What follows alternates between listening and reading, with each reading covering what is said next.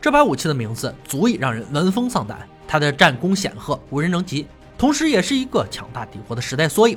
欢迎来到美国最大型的真人比赛——断刀大赛第七季第十三集。大家好，我是安哥。参赛选手要根据裁判给出题目，打造出相应的武器，然后完成各式各样的考核。冠军可以获得一万美金的奖励。班、老白、乐哥等三位评委已经就位，让我们欢迎本期选手入场：莱恩、史蒂夫、卫斯理、巴德四人将在锻工坊展现自己的锻造技艺。三回合制，每轮淘汰一人，最后剩下的夺得冠军头衔。之前节目出现过各种锻造材料，汽车、坦克，甚至挖土机。这次的材料则要小上许多。裁判将铁桶里的高碳钢钻屑倒出，节目组是缺经费了吗？好一招回收利用。打造要求用钻屑打造钢坯，锻造出特色刀刃，长度于十到十二英寸，三小时锻造计时开始。此次过程就是要将钻屑装进金属罐进行锻造。巴德将修正液倒入金属罐，防止钢坯粘连罐体。如果这种脱模剂没有自然风干，那会让金属块更加难剥离。莱恩的策略也是加入修正液，可粗略的手法让他变成了印第安人。还没等干透，就将钻屑倒了进去，结果可想而知。威斯里没有过金属块的相关经验，但却也模仿着使用修正液进行制作。史蒂夫则不同，他不打算用修正液，而是选择直接锻造，准备赌一把，让自己的速度快人一头。时间过去一个小时，莱恩的钢坯已经出炉，切开后可以看到钢坯只有一半焊接成功。必须得重新锻造。为了节省时间，这次他并没有使用修正液，抓紧焊接完成后扔进锻造炉。巴德的钢坯经高温捶打后碎屑较多，只能先把金属罐剥离，再将钢坯扔进锻造炉重新融合。史蒂夫计划成功，他的火温掌握绝佳，没有修正液的钢坯不用脱模可以直接锻造。威斯里压缩金属罐后准备将其剥离，可钢坯充满孔隙连接贯壁。费了半天劲，始终无法去除。比赛重点就是适时止损，他需要尽快重新锻造一个。莱恩的第二个金属罐顺利焊接牢固，经过挤压延伸后，开始打造刀型。巴德用手敲击钢坯，可突然发现断裂让他慌了。他想到的唯一办法也就是焊接修补，但不知道这样是否有用。威斯里将金属块大力挤压，接着用各种工具成功剥离钢坯。史蒂夫的刀到了关键的淬火环节，结果刀身笔直，他还有剩余的时间打磨刀身软钢。莱恩把刀磨出硬钢后，也到了淬火阶段。仔细一看，刀面稍有翘曲，赶紧用虎钳固形。巴德也将刀放进淬火油中，效果不错，看起来很坚硬。最后的卫斯理终于赶上进度，开始淬火，刀身没有翘曲，很理想。此刻，裁判的十秒倒计时响起，本轮制作环节结束，选手们放下工具，等待评委检测。莱恩的露营刀先来。整把刀都很厚，需要减轻重量。重做钢坯是对的选择。史蒂夫的猎人刀加宽的刀身很适合砍剁，但作为突刺，刀尖部分还需修整。卫斯理的波斯弯刀刀型很有趣，具有攻击力的刀尖，缺点是刀身处有道细小的裂痕。巴德的剥皮刀刀身充满裂痕，其中有两道几乎贯通。最后经过评委们商量决定，本轮将被淘汰的是巴德，因为他的刀裂痕过多，无法修补，所以不得不离开赛场。剩余三位选手晋级第二回合，裁判将推车里的废木材倒出，要求用此材料给刀刃安装刀柄。没办法，本期节目组经费严重紧张，选手们面对现实吧。两个小时制作，计时开始。威斯里首先需要修复刀子结构问题，不知道研磨能否解决刀身上的裂痕。莱恩从废木材中找到一块防腐木，预计花一个小时就可以磨掉刀身重量，顺便磨窄刀根，安装护手。史蒂夫计划先安装刀柄，再继续打磨。挑了一块短粗木材，让刀柄足够扎实。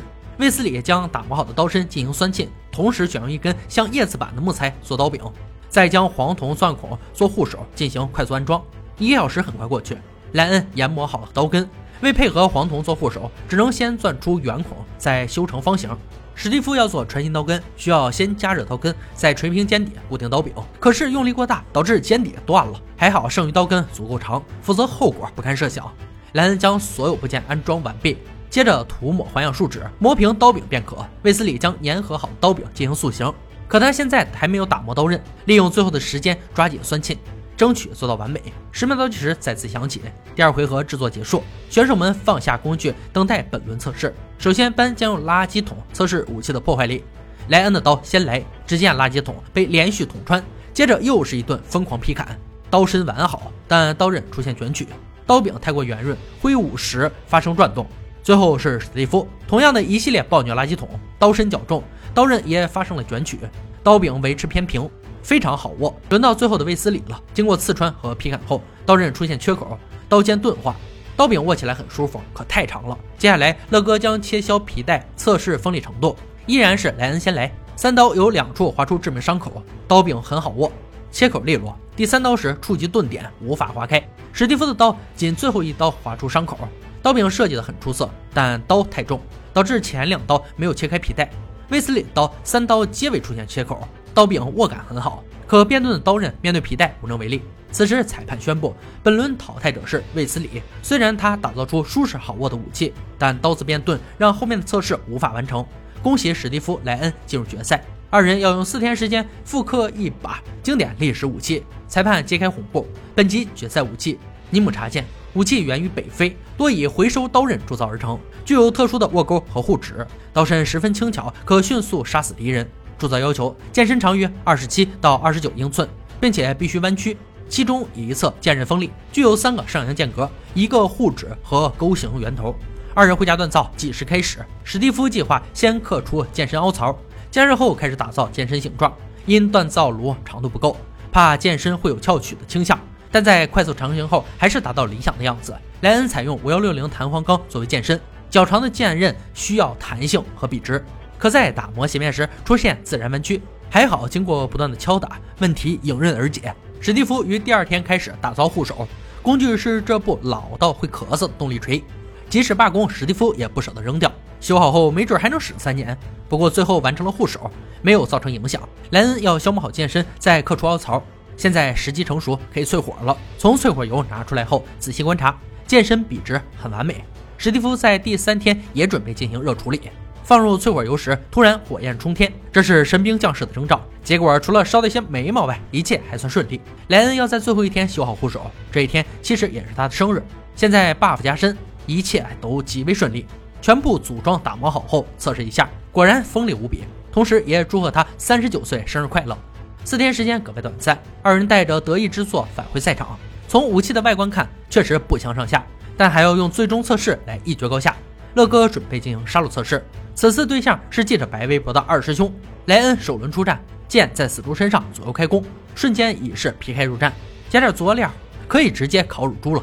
剑刃锋利，杀伤力十足。史蒂夫的剑紧跟其后，同样又是一套行云流水的杀猪剑法。剑柄很顺手，剑身则有点倾斜，但整体很轻盈，并且十分锋利。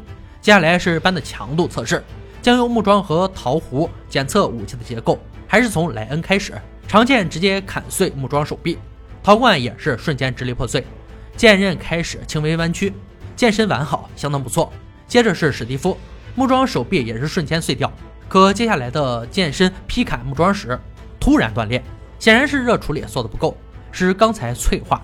最后裁判宣布史蒂夫被淘汰。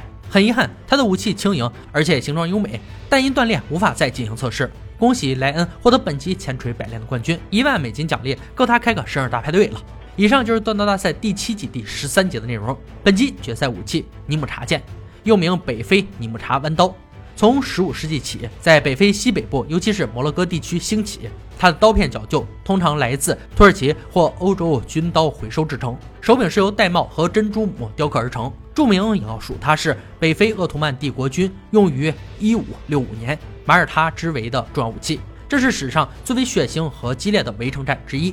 鄂图曼帝国更是在欧洲海权大国中抗衡近五个世纪，甚至在北非、欧洲、西非等地区一度取得优势。号称在当时与明朝并列第二大国，直到1922年灭亡。好了，今天解说就到这里吧，我们下期再见。